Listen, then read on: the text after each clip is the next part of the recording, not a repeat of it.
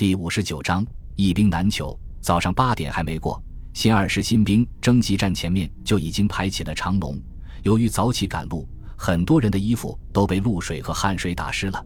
很多人把上衣脱了下来，享受一下初秋的清凉。新二师、四十九师和五十六师作为十九路军的非主力部队，被安排在最后开始整编。负责招募新兵的军官本来担心没有足够的兵源，看到门前热烈的气氛，终于放下心来。每个月五元的军饷虽然不是很高，但是衣食住行全部免费，再加上十九路军的装备好、待遇优，对年轻人还是有相当的吸引力的。更何况这些人也知道。家乡的之所以能够发生翻天覆地的变化，主要是十九路军的功劳，所以加入军队也是非常光荣的事情。十九路军的部队又一直在扩编，晋升的机会大幅度增加。如果能够当上军官，不当可以光耀门庭，军饷也会相应增加，前途非常光明。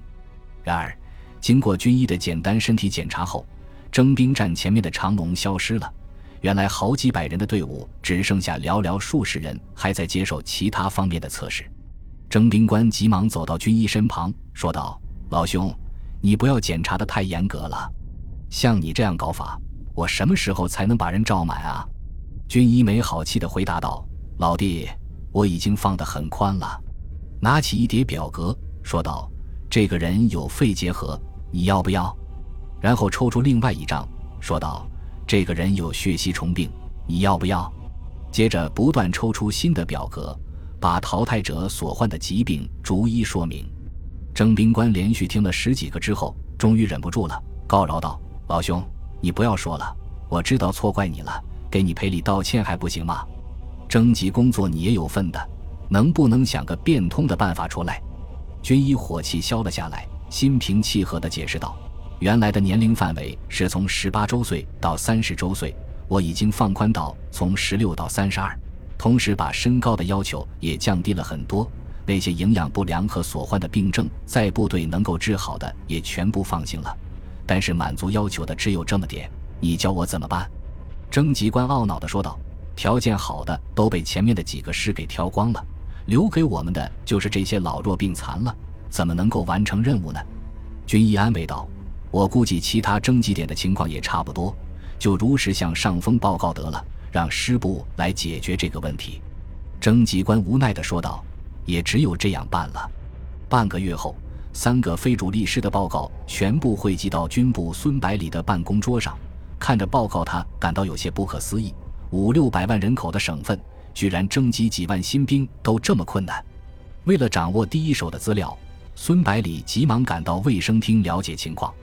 卫生厅长徐继士听说孙百里来了，不敢怠慢，连忙从档案室里翻出厚厚的几叠资料，亲自搬到自己的办公室。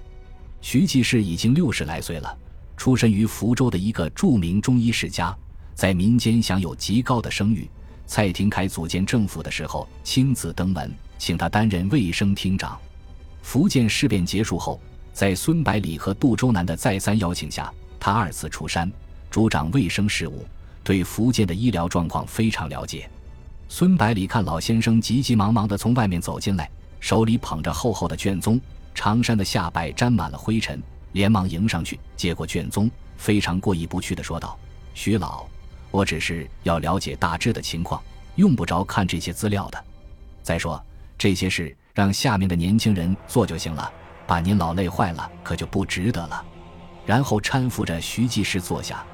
徐继士擦擦额头的汗水，说道：“不碍事的，我这把老骨头也要多运动才行。”接着指着卷宗说道：“这些是历年来福建全省非正常死亡人口的统计表和急性传染病造成的大面积人口死亡的统计数据。”孙百里问道：“徐老，您给我看这些干什么？”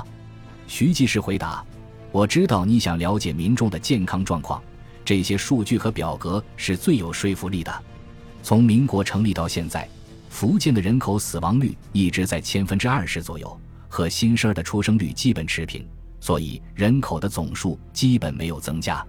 而在死亡的人口当中，新生儿所占的比例最高，其次是妇女。人口的平均寿命不到三十五岁。以这样的健康状况，你应该能够理解为什么招不到兵了吧？”孙百里听完之后，感到心情异常沉重，忍不住问道：“我们十九路军入主福建以来，难道就没有改善吗？政府在这上面可没少花钱啊？”徐继世安慰道：“当然改善了，而且是显著的改善。去年的死亡率就降低到千分之八左右，死亡人口减少了一半以上，人口首次出现了增长。只是卫生条件的改善，效果不是短期能够看出来的，要有耐心。”孙百里问道：“造成死亡的主要原因是什么？”徐继世回答：“疾病和营养不良。在疾病当中。”危害最大的就是瘟疫、伤寒等重大传染病，一旦流行起来，死亡人数相当的高。孙百里缓缓点头，说道：“徐老，这些档案我先带回去，看完之后再送回来。”接着又说道：“现在我们的经济已经有了很大的发展，有能力来改善民众的医疗条件，再也不能让这些鲜活的生命过早的消逝，必须立刻采取措施。”当晚。孙百里连夜翻看卷宗，里面触目惊心的数字让他彻夜难眠。次日上午，孙百里带着卷宗来到杜周南的办公室，说道：“杜先生，你看看这些资料。”杜周南随手打开一份看了看，说道：“这些情况我早在就任朝阳县长的时候就已经了解了，而且也不单单是福建、广东是这样，我估计全国都好不到哪里去。”孙百里说道。我们既然知道了，就不能坐视不理呀！必须加大对医疗卫生系统的投入，切实改善卫生条件，使人民能够健康的生活。杜周南说道：“我也想啊，可是已经没有多余的钱了，收购粮食花的太多了。再说，即使有钱多开设医疗机构，又上哪里找那么多的医生？”孙百里说道：“医生没有问题。”我们送到德国去培训的一百名医生，年底就可以回来了。从这批人当中挑选出来，成立一个医学院，就可以源源不断的提供医生了。倒是经费确实是个问题。孙百里来回走了几趟，忽然说道：“我有办法了。”